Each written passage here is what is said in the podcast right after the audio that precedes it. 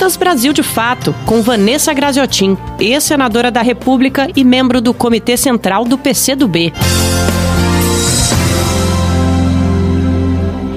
Nas 24 horas, entre os dias 13 e 14 deste mês de julho, o Brasil voltou a registrar um número assustador de mortes e de casos pela Covid-19.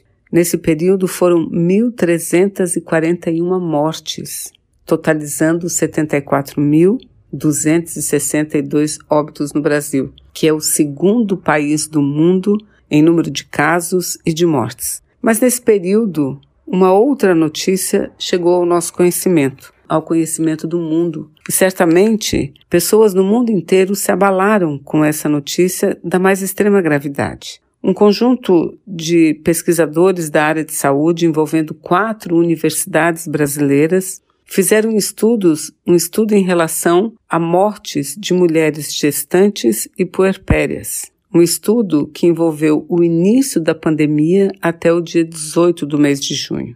E a conclusão foi que a cada 10 mulheres gestantes ou puerpérias que morreram pela Covid-19, oito são brasileiras. No mundo teriam morrido nessa situação 160 mulheres, sendo 124 mulheres brasileiras. Isso é uma situação grave que mostra a falta de cuidado, a falta de atenção com as mulheres, sobretudo as mulheres que se encontram na situação extremamente delicada que deveriam merecer a atenção máxima total do Estado brasileiro. Repito, isso demonstra o descaso do Estado brasileiro em relação às mulheres, sobretudo as mulheres gestantes. Um outro fato que envolve ainda a Covid-19 é que, diante desse quadro, o ministro Gilmar Mendes, ministro do Supremo Tribunal Federal, recentemente deu uma declaração dizendo que quando o Ministério da Saúde é governado, dirigido por uma maioria de militares, inclusive o próprio ministro general da Ativa, quando os militares aceitam essa situação, eles estão se associando à política de genocídio de Jair Bolsonaro. Essa declaração de Gilmar Mendes, ao invés de servir para uma reflexão mais profunda dentro do comando das Forças Armadas brasileiras, do real papel que as Forças Armadas devam desenvolver no Brasil, não. Imediatamente se uniram, se juntaram e, com a concordância de Jair Bolsonaro, divulgaram uma carta de repúdio ao ministro. Não só uma carta de repúdio, mas denunciaram o ministro Gilmar Mendes perante o Ministério Público Federal. Eu repito, isso que o ministro Gilmar Mendes disse é o que muitas pessoas repetem todos os dias. Muitas pessoas. Que no momento de crise aguda da saúde é necessário que o governo disponha de técnicos, mas não. Demitiu um a um dos técnicos e colocou em seus lugares os militares brasileiros.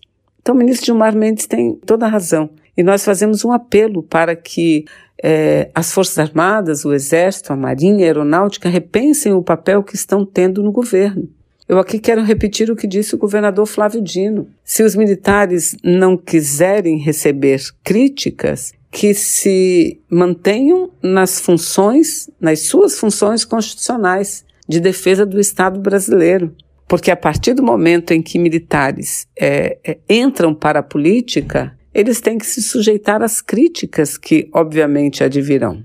Não é? Então, não é papel dos militares fazer ou conduzir a política no Brasil. Espero que, a partir desta manifestação do ministro Gilmar Mendes, muita coisa mude no Brasil e que as Forças Armadas se conscientizem do seu verdadeiro papel, mas, acima de tudo, se conscientize de que Bolsonaro não está governando o Brasil da forma como nós precisamos que um presidente governe. Ao invés dele resolver os problemas, a cada dia ele cria novos problemas.